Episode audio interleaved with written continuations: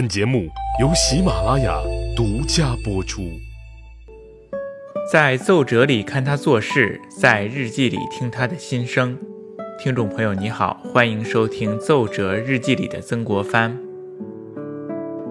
我们上一次讲到呀，曾国藩靠着江海关的关税解决了造船的经费问题，用每年江海关关税收入的一成来建造军舰，那么这样经费问题就解决了。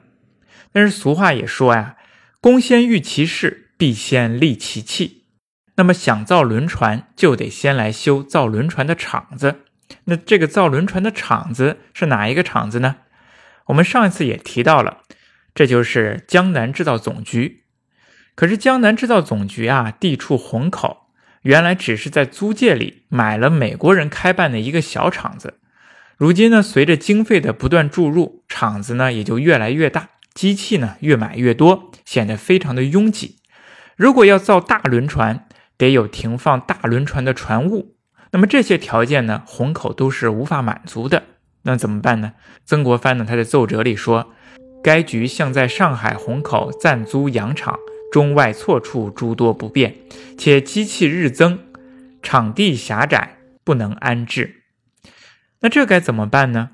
没关系，场地狭窄呢，咱就给厂子呢换一块地方。曾国藩就选中了上海城南的高昌庙地区，在那里划出了一块七十多米的地方，作为江南制造总局的新厂址。一八六七年夏。江南制造总局就从虹口搬到了城南的高昌庙地区。新厂子不仅面积大，而且功能更加齐全了。厂子里边的分工呢，也逐渐明确了。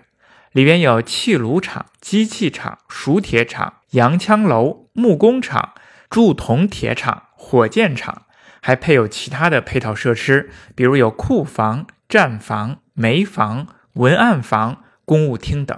还有中外工匠住的宿舍，那这些设施呢，其实还稀松平常。可是曾国藩设置的江南制造总局里有一个东西是其他地方所没有的，那是什么呢？是学馆，就是学校，专门培养技术专家和翻译人才。我们都知道曾国藩呢是文人出身，走到哪里都提倡好好学习，用功读书。我们之前讲过呀，他带兵打仗的时候，身边跟着一帮文人。军营里啊，总是有阵阵的读书声。他当官，身边还有一帮读书人，有事儿没事儿呢，老往学校里跑啊，劝人家要多读书，读好书，用功读书。那如今他开办了铁厂，要发展经济了，制造枪炮了，还是设立了学校，要大家好好读书，培养读书人才。你看他这一辈子呢，好像真的是跟读书分不开了。他自己说，翻译一事。系制造之根本，洋人之气出于算学，其中奥妙皆有图说可循。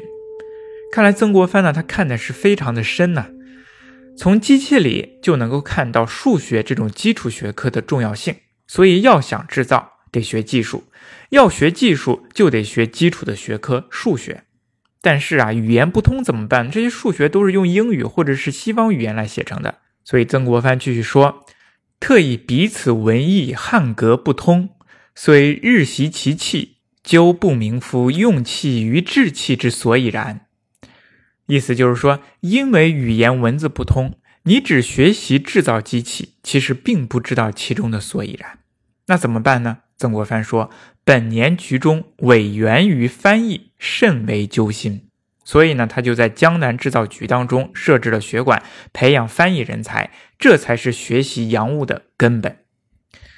那么，咱们不拍马屁的说呀，曾国藩做的这一点，真的是可以看出来他做事踏实认真，眼光放得长远，不急于求成，不挣快钱，不求枪炮的数量，而是把基础夯实，一开始就踏踏实实、认认真真的培养人才。自行搞科研、搞原创，研究基础学科数学。曾国藩他不追求高数值的 KPI，也不追求什么 GDP，与我们当下挣快钱、不重原创形成了鲜明的对比。那么江南制造局里的学校建起来没有呢？积聚了哪些人才呢？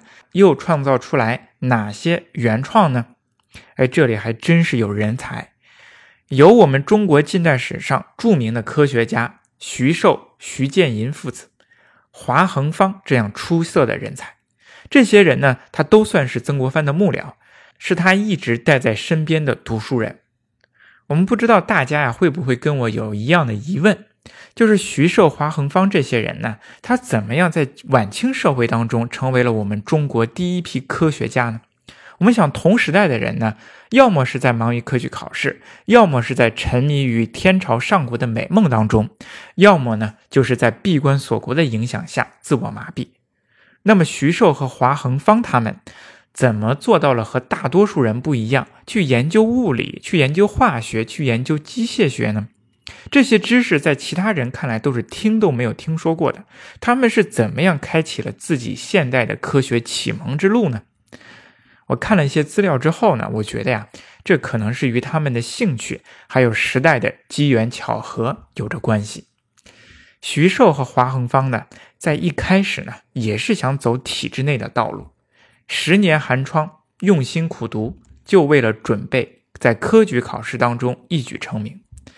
但是多场科考下来呢，自己连个同事都过不了，慢慢呢，他们就对科举啊失去了信心，而转向了其他的事情了。在没有压力的情况下去发展自己喜欢做的事情。两个人呢都对科学呢非常的着迷，从小就喜欢工艺制作。史书上呢这么说：少好工金之事，手制器械甚多。那同时呢，他们对科学也抱有渴求的态度啊，不仅仅是停留于工匠技术，而且还钻研博览群书。那么这个时候呢，时代也给了他们的机会。